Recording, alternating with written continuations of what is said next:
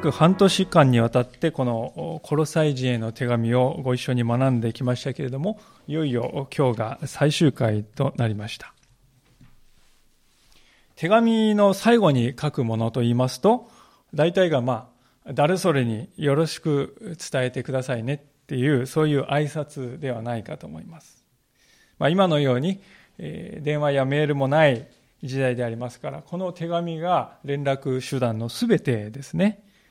ですから特別な思いを思い思いを込めて書いたと思うんです。しかしまあ率直に言いまして、2019年に生きています私たちにとっては、ここに出てくる、えー、誰それがよろしくというこの名前は、馴染みがあまりないですね。えー、ちょっとこれは何を私たちがここから汲み取ればいいんだろうかとこう感じるのも事実だと思うんですが、まあ、そこである仲介者はですね、こんなことを言っておりました。学校で学んだいろいろな事柄の中でも、私は裁縫が最も苦手である。ボタンの付け替えすらままならないのだ。しかしそれでもあの弱々しい細い糸が2枚の布の間を行き来するだけで、その布はしっかりとくっついてしまう。これには簡単の思いがする。パウロがここでしていることは、そういうことである。まあ、そう言ってるんですね。2枚の布がですね、本当に糸はですね、なんかこうちょっと引っ張ればプチッと切れそうな糸がこう何回か糸の間を行き来すると、その2枚のね、えー、布がしっかりと結び合わされていく。それを見ると、非常にこう、すごいなって思いになるってこう言っていますね。パウロがしていることもそういうことなのではないか。ここで彼はコロサイの教会に関わりのあるいろいろな人の名前を挙げていますが、それによって彼は2枚の糸を、あ、ごめんなさい、2枚の布を一つにしている。一人一人は小さい存在だけれども、それぞれがキリストにあって一つに結び合わされて、一本の糸として力強くこのね、共同体をつなぎ合わせる。パウロが願っているのはそういうことではないかと思います。そして、その背後に一人一人のこのパーソナルなストーリーというものが隠されているわけです。今日はそのこの中に出てくる人々の何人かにスポットライトを当てながら福音がもたらす人と人との交わりの豊かさというものを知らされ、そしてこの手紙の学びを終えたいと思うわけです。早速ですが、10節に目を向けたいと思いますけれども、2人の人が登場しております。私と共に囚人となっているアリスタルコとバルナバのいとこであるマルコがあなた方によろしくと言っています。このマルコについては、もし彼があなた方のところに行ったら迎え入れるようにという指示をあなた方はすでに受けています。まあ最初にアリスタルコという人は出ますけれども、この人はテサロニケという今のギリシャですけど、そこの生まれのユダヤ人でした。でこの人はあのパウロがですね、あちこちをこう伝道して回る旅行にですね、一緒に行ったことがある人でした。一緒に行く道すがらこのエペソに行った時には、パウロと一緒にですね、この人はこう一味だろうということで捕らえられてしまったという経験もありますね。まあ、実際ここに書いてありますように、今この時にこのアリスタルコという人は、パウロと一緒に囚われの身として牢につながれているんだっていうんですよね。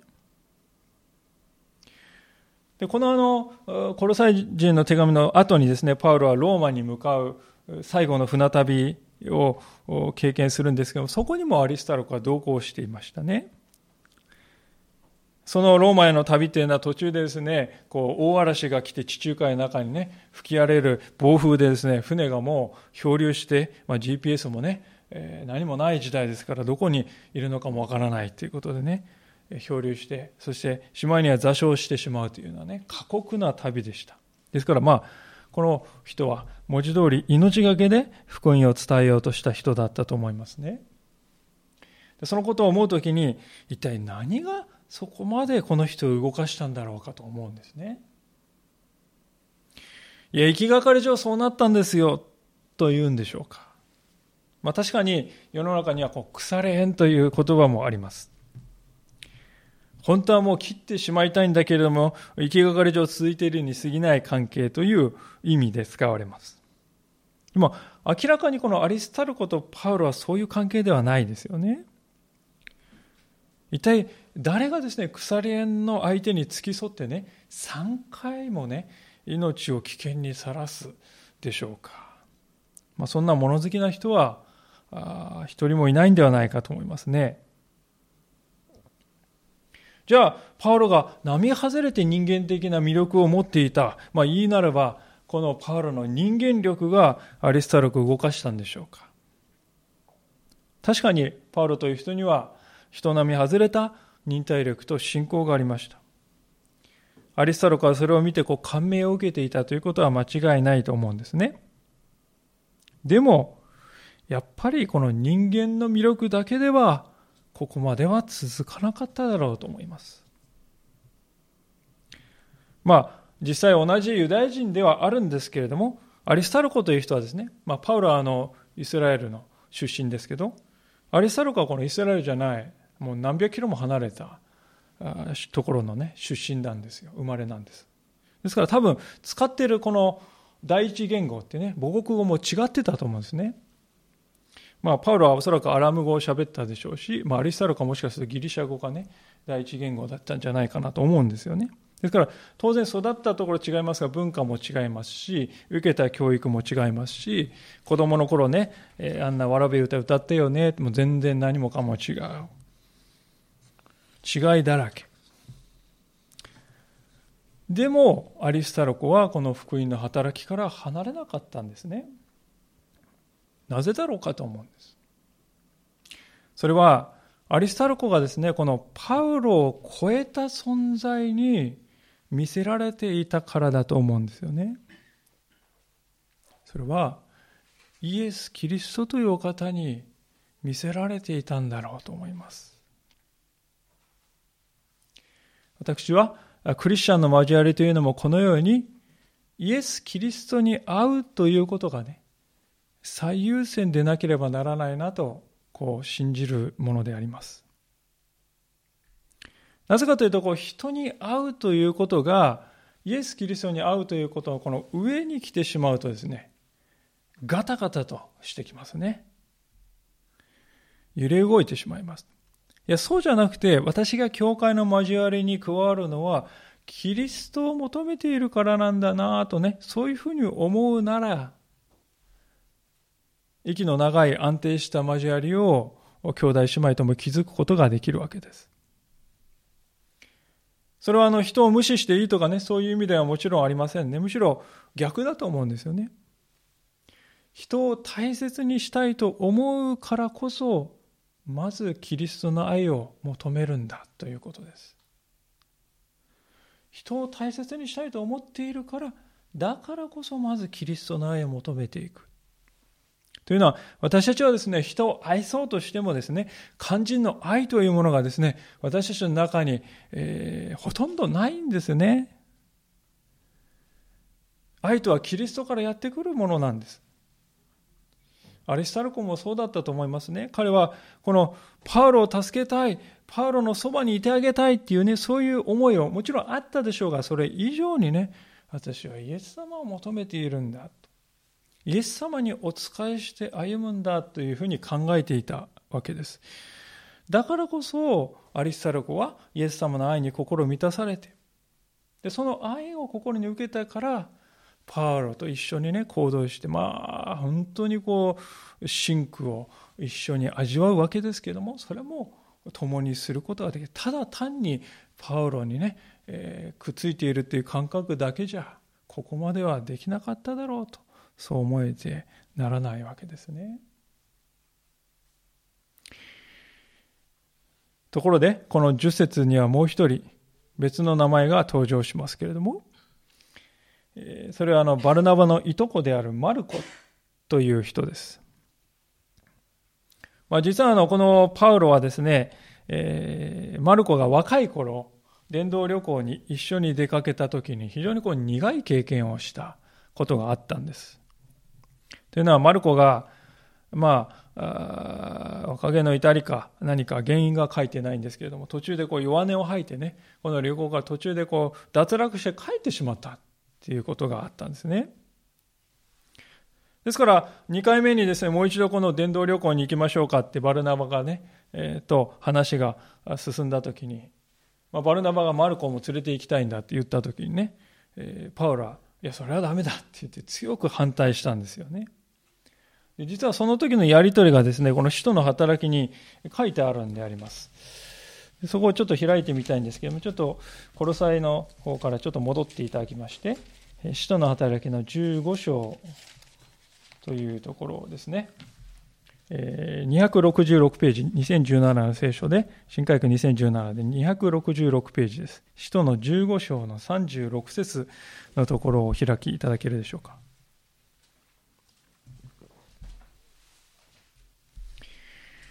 それでは、お読みいたします。266ページ、使徒15章の36節からです。それから数日後、パウロはバルナバに言った。さあ、先に主の言葉を述べ伝えたすべての町で、兄弟たちがどうしているか、また行って見てこようではありませんか？バルナバはマルコと呼ばれるヨハネを一緒に連れて行くつもりであった。しかし、パウロはパンフィリアで一行から離れて働きに同行しなかった者は連れて行かない方が良いと考えた。こうして激しい議論になり、その結果、互いに別行動をとることになった。バルナバはマルコを連れて船でキプロスに渡っていき、パウロはシラスを選び、兄弟たちから主の恵みに委ねられて出発した。そして、シリア及びキリキアを通り、食用会を力づけた。まあ、これがあの2回目の旅行のね、始まりなんですけれどもね。まあ、そこんな一悶着があったんです。でもしかするとパウロはですね、えー、まだ若くて経験も浅くてね、忍耐力もないマルコをね、えー、バルナバがね、エコひいきしてんじゃないかと考えたかもしれませんね。いとこだから。どうしてそこまで肩入れするのかと。また脱落したらどうするのかと。そんな思いがあったかもしれませんね。これはとても難しい判断だと思います。確かに人間はですね、皆未熟な部分をね、抱えながら生きていると思います。でそれが引き金となって、たくさんの失敗も犯すと思います。でましてパウロの伝道旅行はですね、このただ単に観光地を回るっていう旅行じゃありませんでね、行く先々でもユダヤ人がですね、また来たんかお前たち、またかって言ってですね、またあいつが来たっていうことでですね、もう激しい妨害があって、命の危険にさらされることも多々あったんですよ。そういう旅ですから、マルコの過去を見るとね、逃げてしまったと。まあ、その過去を見ると、パウロさん、あんた考え狭すぎるんじゃないですかって非難することはできないわけですよね。しかし、バルナバーだけは違っていたんです。まあ、もちろん、いとこだっていうのもあったとは思うんですけれども、それ以上にね、彼はマルコという人の将来性にね、かけていたということですね。過去にはとんでもない失敗をした未熟な器は確かにそうかもしれない。だから彼にはもっと経験が必要じゃありませんか？と彼は考えたんでしょう。逆説的ではありますけれどもね。私たちは本当に人を判断するときに、ね、もあいつはあんな失敗したからもうダメだっていうのか、ああいう失敗しただからもっと経験を積ませてあげないといけないのかと全くですね違う結論が出てくるんですよね。同じことを見ても人によって。これはとても不思議ですけども。バルナバという人はね彼は失敗した未熟だだから経験を積ませる必要があると。とても楽観的に物事を見る人でした、まあ、そもそもバルナバっていう名前もねこれは皆さんニックネームですよ。慰めの子という意味なんですね。慰めの子っていうニックネームを与えられた人なんです。多分穏やかでとても気さくな人柄で人からこう好かれるようなタイプだったんだと思います。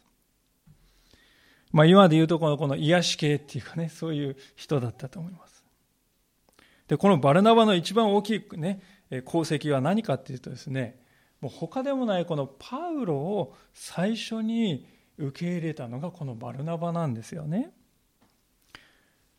皆さんご承知のように以前のパウロというのはもうキリスト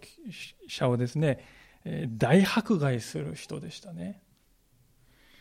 クリスチャンっていうね名前を聞いたらもう敵意を燃やしてイエスを信じる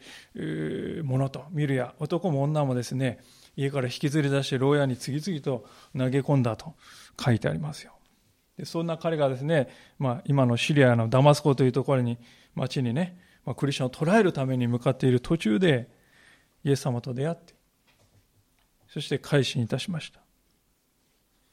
まあ、すっかりですね変えられた彼は今度はですね私はクリスチャンになりました。イエスキリイエス様こそ救い主ですっていうようになったんですね。コロッと。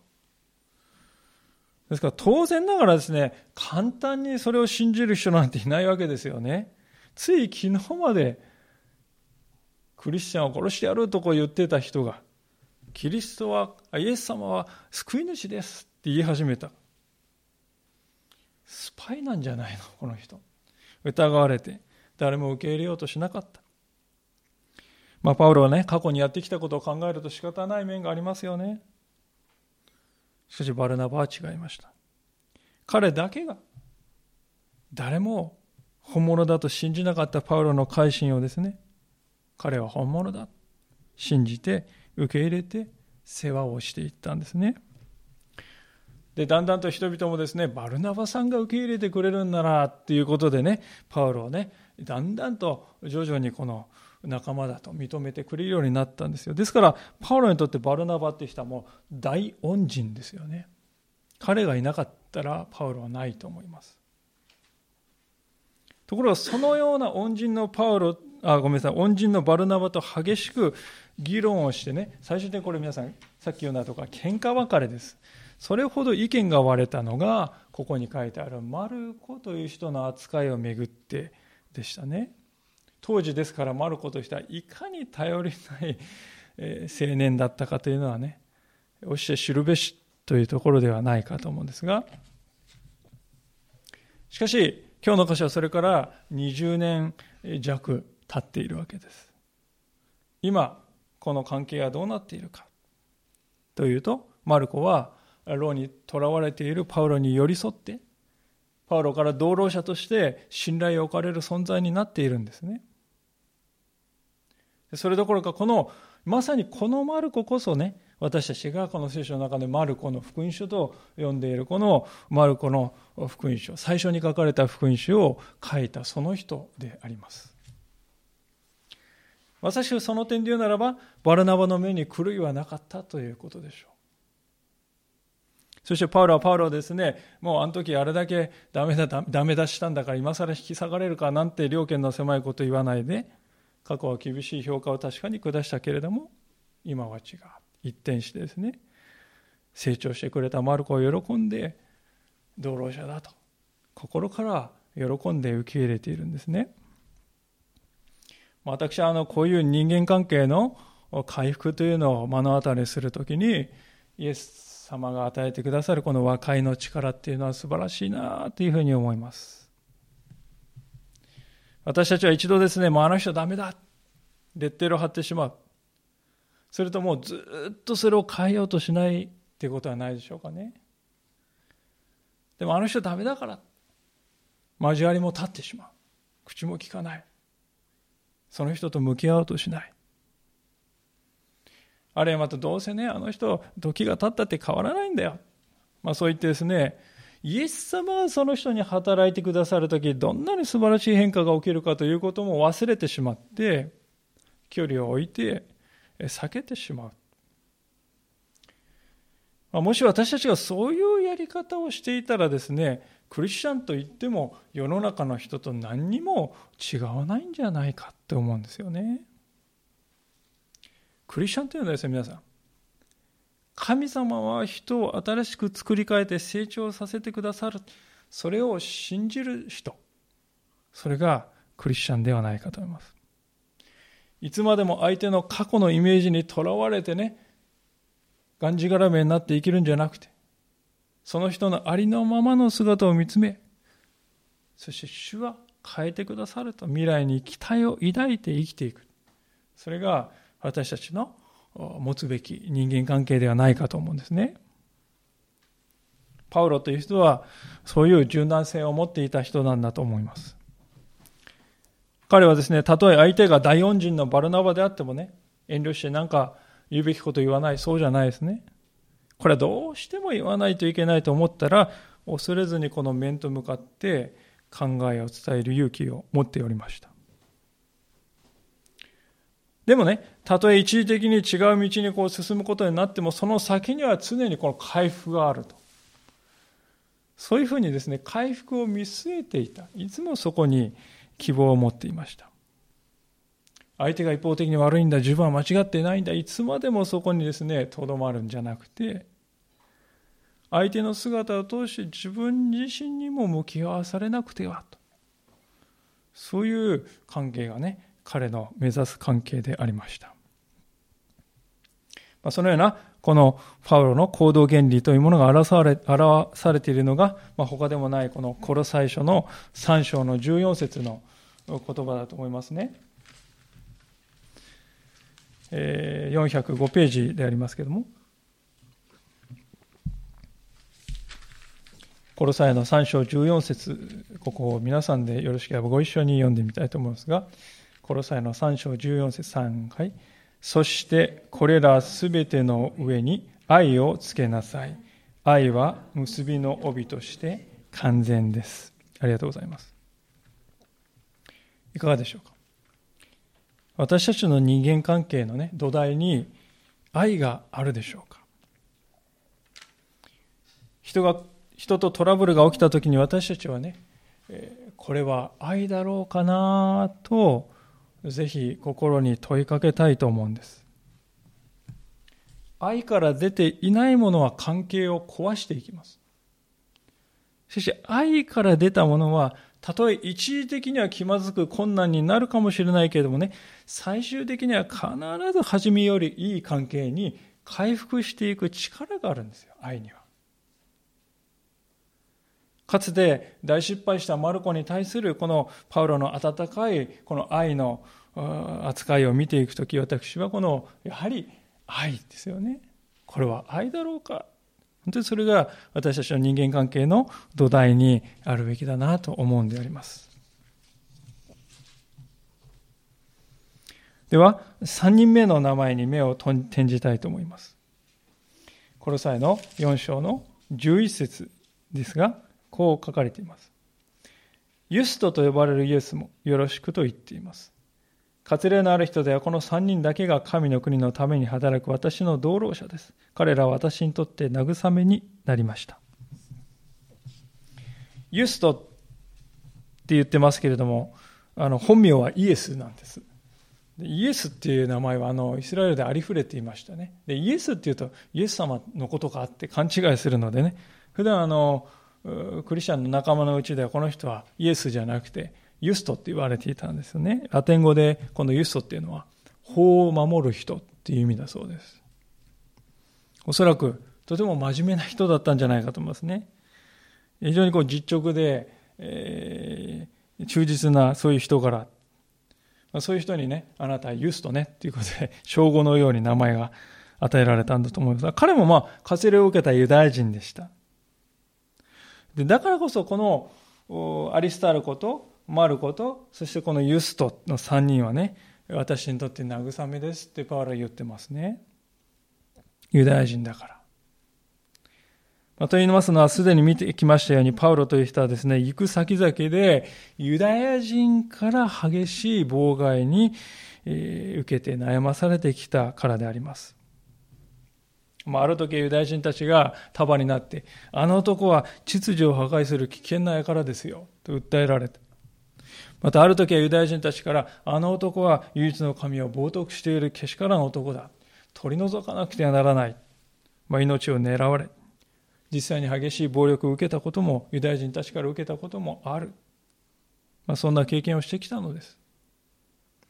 自分の同胞からそんな仕打ちを受けるとはどんだけ心を痛む体験だったかと思います。でそういう中でも、ユダヤ人の中のこのアリスタルコ、ユスとマルコの3人はパウロと共に歩んできてくれました。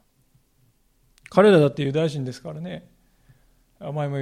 あのパウロの仲間かと言われたら同じ危険を受ける可能性があったにもかかわらずであります。私はこの3人の存在というのは本来親しいはずのこの同胞の日本人から信仰の上に迫害を受けている全てのクリスチャンにとって大きな慰めを与えてくれていると思うんですね。なぜかというと神様は私たちが一人で生きることはできないということをよくご承知の上で助けてを与えてくださるからです。信仰の生涯を一人で全うできる人など一人もおりません。パウロのような強靭な信仰の持ち主でも孤独を覚え弱気になる時がありました。誰からも理解されない寂しさを味わい、同胞から敵意を向けられた悲しみでくじけそうになる。そんな時もたくさんありました。そんな時に沈み沈み込んだですね、彼の心に光をもたらしたのは、このユダヤ人の道路者の存在でありました。もう行く先々でユダヤ人、ユダヤ人がですね、反対してくる。でも全員が福音に反対しているわけではない。同じ民族的背景を持っていながら、イエス・キリストに対して全く違う理解をする人もいるんだ。人は変わることができるんだな。この3人のね、道路者の姿を見ながらパウロはそうそのように感じて慰めを受けてそうだまた立ち上がろうとお力をいただくことができたのではないかと思います。私たちも同じではないでしょうか。日本の人々はキリスト教に対してなかなか心を開こうといたしません。仮に敵意まではいかないとしてもですねどうでしょうか。無言の圧力ですか。あるいは白い目線ですか。皮肉や嫌味ですか。そして嫌がらせですか、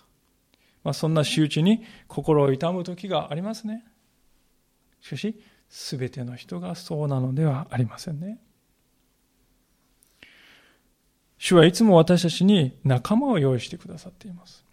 ここにいる兄弟姉妹はそのような仲間たちです。私はこの社会の中で一人で孤独に神を信じているのではない、孤独に神を伝えようとしているのではないんだなと、そう思えるだけでも、私たちには希望が湧いてくるのではないかと思いますね。私たちは孤独ではない。神様は本当に慰めの源となる兄弟姉妹を私に与えてくださっている。その恵みを覚えたいのであります。さて、そういうわけでユダヤ人のこの3人組を見たわけでありますけれども、次に目を向けるのはユダヤ人ではない人たちです。違法人の名前ですね。まあ、これを全員分ですね、えー、丹念に見ていくと時間が足りないので、初めの3人に、えー、のみ目を向けたいと思うんですが、まずはこのエパフラスという人です。彼のことはとても詳しく書いてあるんですね。12節、13節で長く書いてますね。えー、お読みしますが、あなた方の仲間の一人、キリストイエスのしもべエパフラスがあなた方によろしくと言っています。彼はいつもあなた方が神の御心のすべてを確信し、成熟したものとして固く立つことができるように、あなた方のために祈りに励んでいます。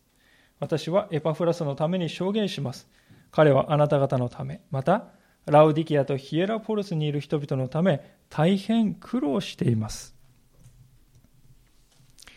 まあ、このエパフラスという人は前の3人組とは少し異なっていますね。それはあの、3人組が各地を回る宣教師のような人でしたけれども、エパフラスは一つの教会。まあ、あとは少なくとも一つの教会と小さな二つの教会。まあ、ヒエラポリスとラウディキアという小さな教会。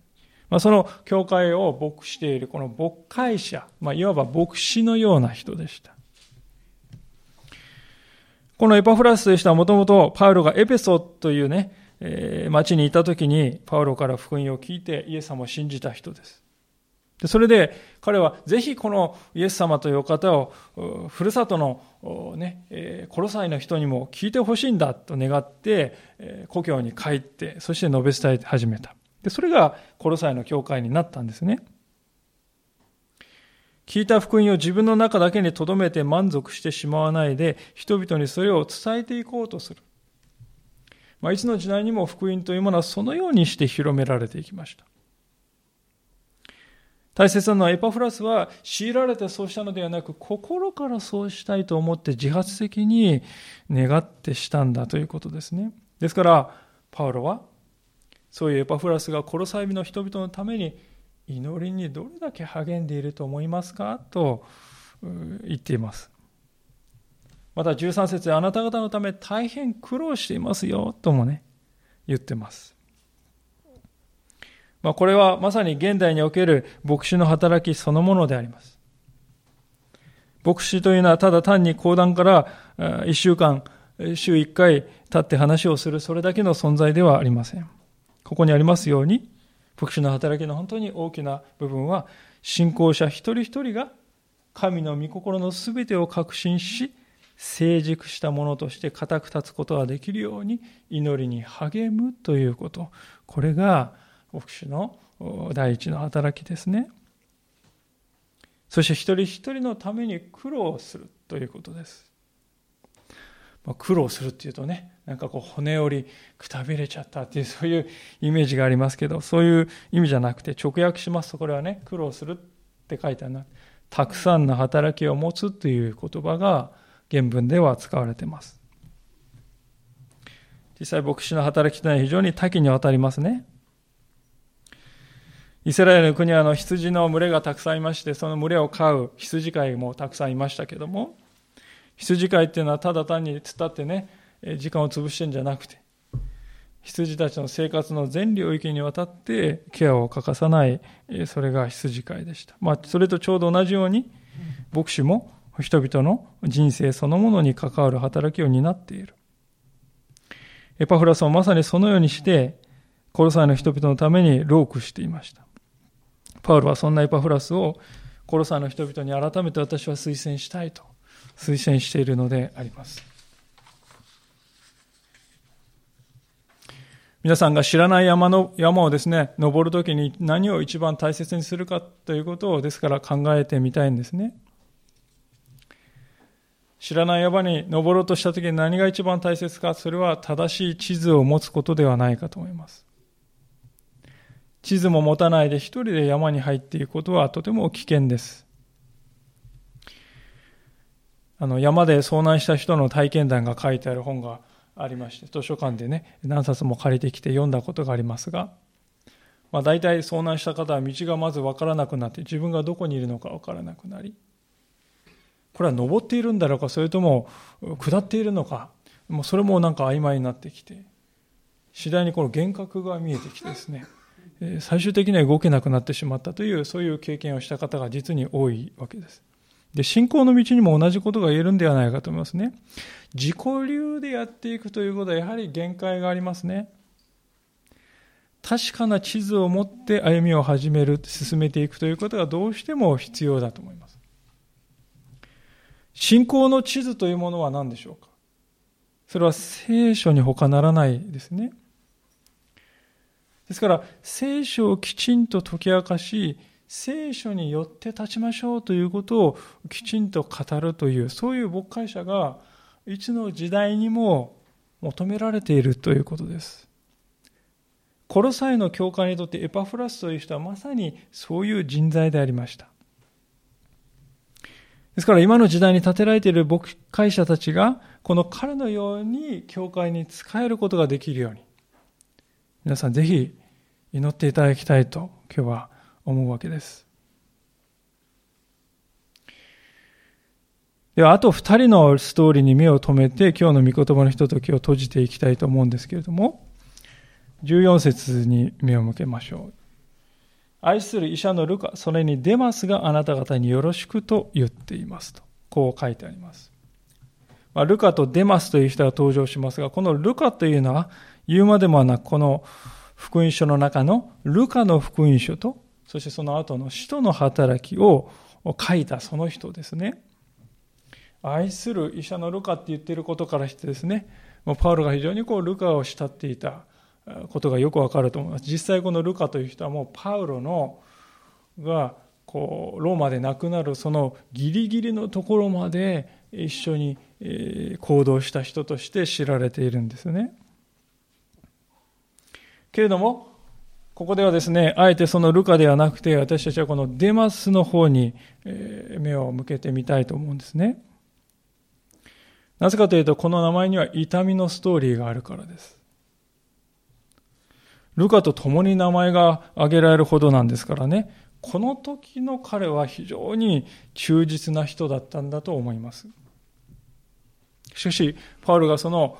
伝道者としての生涯の最後に書いたと言われるテモテへの手紙第2というところを見ると、このデマスのその後が次のように書かれているのですね。第2テモテの4章というところを見てみたいと思います。コロサイから数十ページ後ですね、20ページぐらい後ろに行っていただきますと、テモテの第2がありますけれども、429ページです。2017聖書新約の429ページです。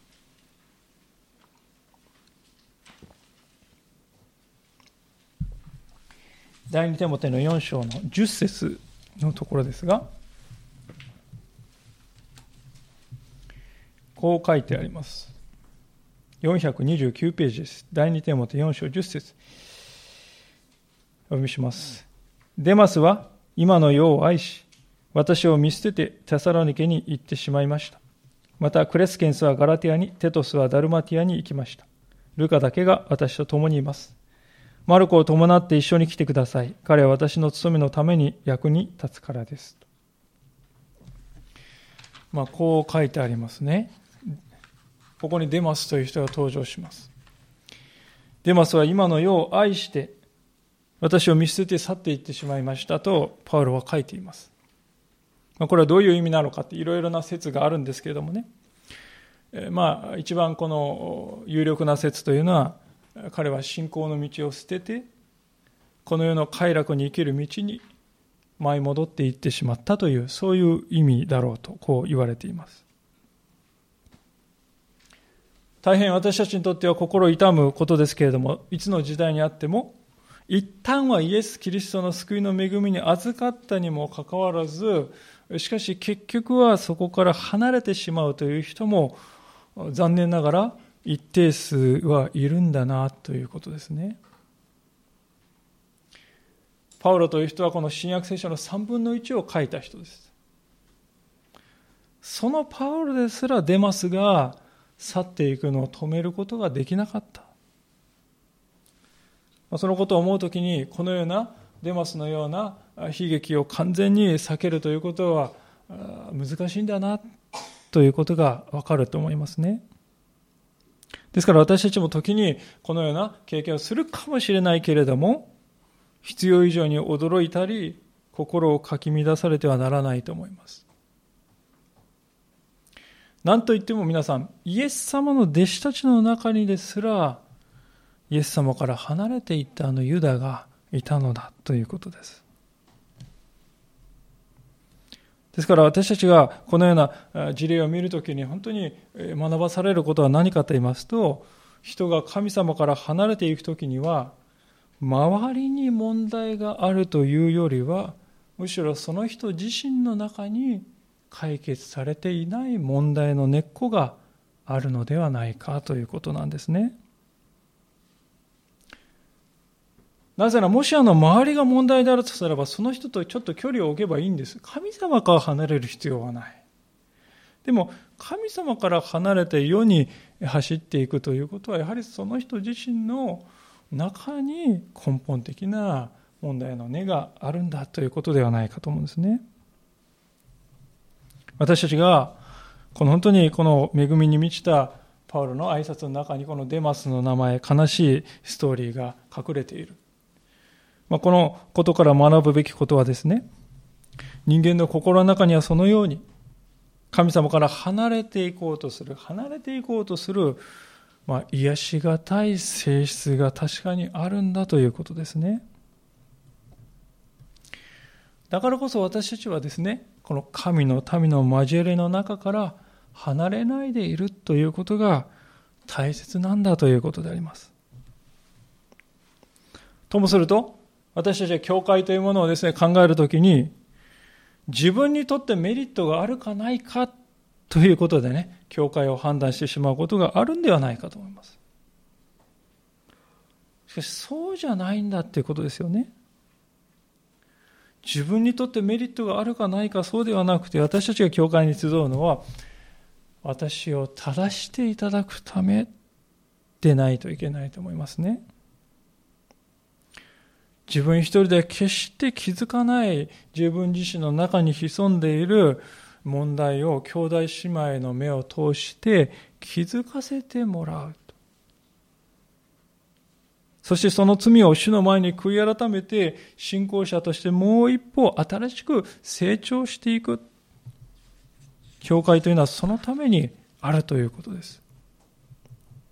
ですから、教会に来るときに今日もイエス様にあって新しいものにまた一歩変えていただきたいというそういう思いを抱いて教会を訪れる人は素晴らしい恵みを受けて帰ることができると思いますけれども、しかし反対に教会は自分に何をしてくれるだろうかということばかりを考える人は、